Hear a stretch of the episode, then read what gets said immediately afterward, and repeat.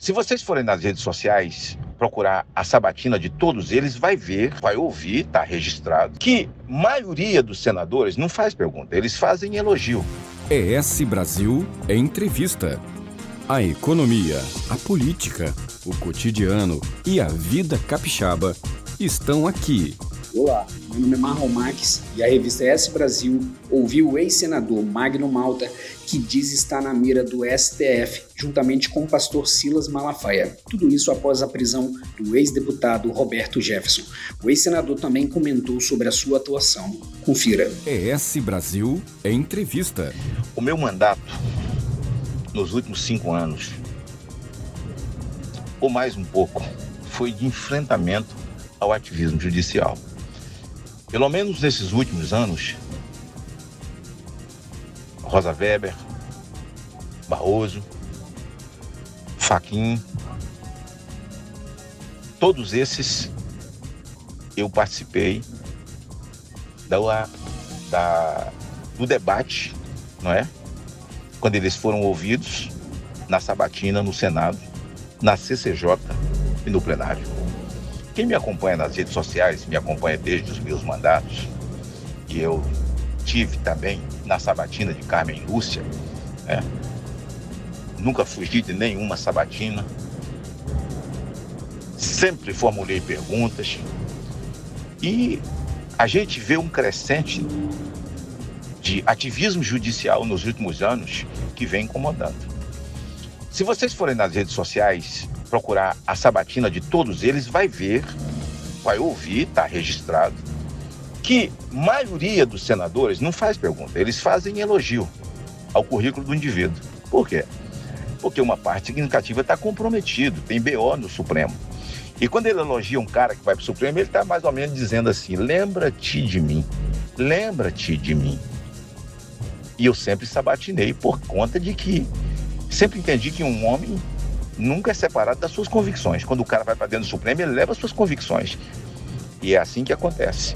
Então eu sempre fui para a tribuna do Senado, quem me conhece, quem conhece os meus discursos, quem me acompanha, sabe o quanto eu bati no ativismo judicial. E nos últimos tempos, eu fui muito incisivo nos três últimas indicações, que foi a indicação do Faquin, que eu não recebi no meu gabinete, um esquerdista, né?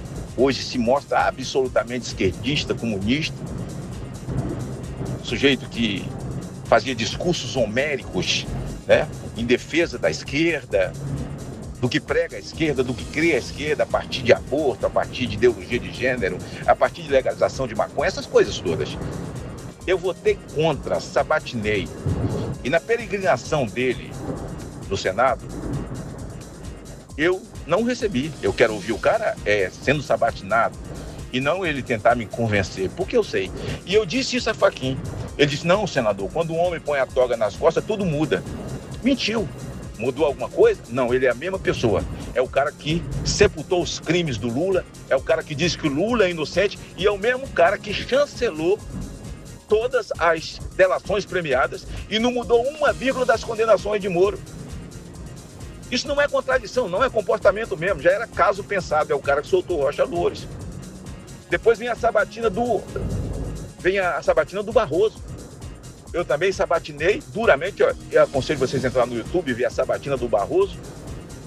E contra o Barroso eu votei contra, como votei contra o Faquinha, abri o meu voto, fui para a tribuna, fiz discurso.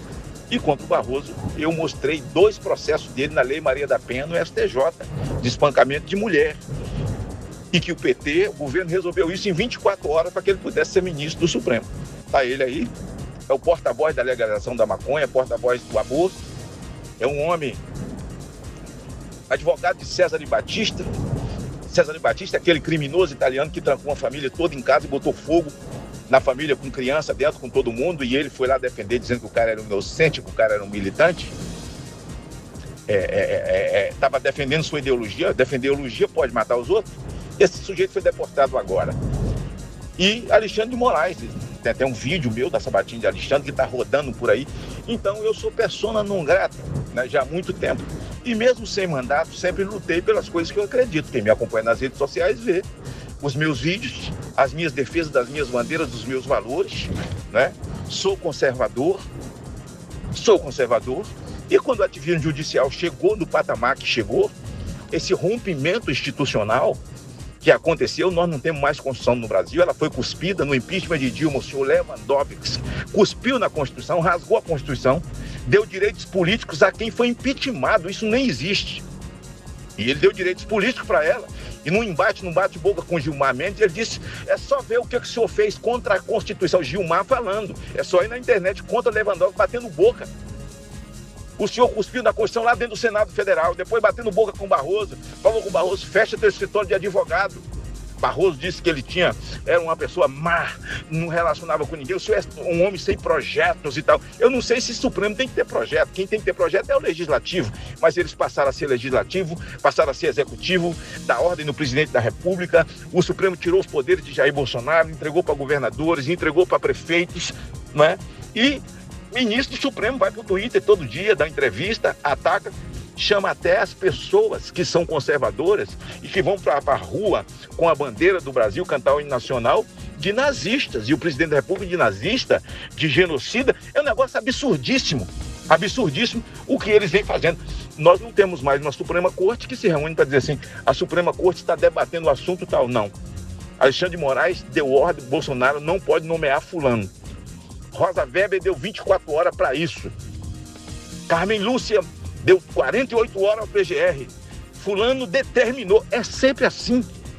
Então, quando acontece a presidência do, do a prisão do Oswaldo Eustáquio, da Sara, é, eu me levantei, quem me acompanha sabe, insurgir então agora você não pode mais, você não pode ter mais opinião, nós não temos mais direito nem de ir e vir. As pessoas são presas que estão na praia na pandemia quando eles fecharam tudo para quebrar o comércio, para quebrar a indústria. Isso foi feito aqui no estado do Espírito Santo, fechou a igreja. Só para o estado do Espírito Santo veio 17 milhões do governo federal e Jair Bolsonaro é genocida.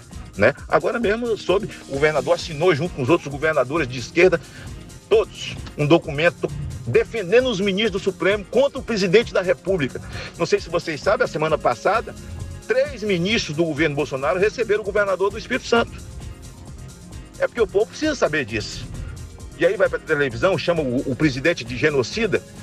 E você. Então eu nunca achei isso bonito, eu sempre tive minha posição, sempre mantive a minha posição. Prenderam Oswaldo Eustáquio, agora Daniel está preso, amparado pelo artigo 53 da Constituição, está preso. Daniel. Como pode? Com foro privilegiado. Ele podia falar o que ele quisesse. Mas não, disse que ele falou no AI, no AI-15, como AI-5. Como AI-5 nós estamos vivendo na democracia? Aqui não tem AI-5. Na verdade, o que tem no Brasil é o AI-11, que são os 11 do Supremo. Então, prende ele e agora prende Roberto Jefferson, né? E eu sempre sou, porque eu sou pessoa não grata. Eu conheço pessoas, eu convivi com pessoas. Eu conheço ministros, né?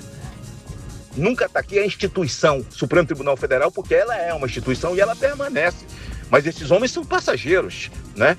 São passageiros. Aí prende Oswaldo Eustáquio, prende a Sara, prende o, o Daniel Silveira. A troco de quê? Ministros que soltam bandidos, que soltam traficantes. Bandido de colarinho branco não interessa. O que eles desviaram do Brasil são soltos no dia seguinte, que desmoraliza todo o judiciário primeira instância, segunda instância, não adianta investigar que lá eles derrubam. Então, eu sou pessoa não tive uma informação de uma fonte fidedigna que tinha mais gente para ser presa, e entre elas, eu e Malafaia, né? Hoje se sabe também que Sérgio Reis está na mira e pode ser preso a qualquer momento, né? Entre outras pessoas e aqueles do primeiro inquérito das fake news. Olha só, eles são as vítimas eles abrem o inquérito, eles investigam, eles julgam, eles prendem e eles julgam. Quem é dono de qualquer ação penal é o Ministério Público. Então eles não respeitam o Brasil, não tem mais Ministério Público. E agora eu soube que eles entraram com ação no conselho do Ministério, no conselho do Ministério Público contra o PGR, contra o Aras. Olha onde é que nós chegamos. E aí o presidente do TST, do, T, do TSE, Supremo Tribunal Eleitoral, que é o Barroso, é, e o Alexandre de Moraes é que vai comandar as eleições do ano que vem, manda colocar o presidente no, no, no inquérito das fake news. É o fim do mundo.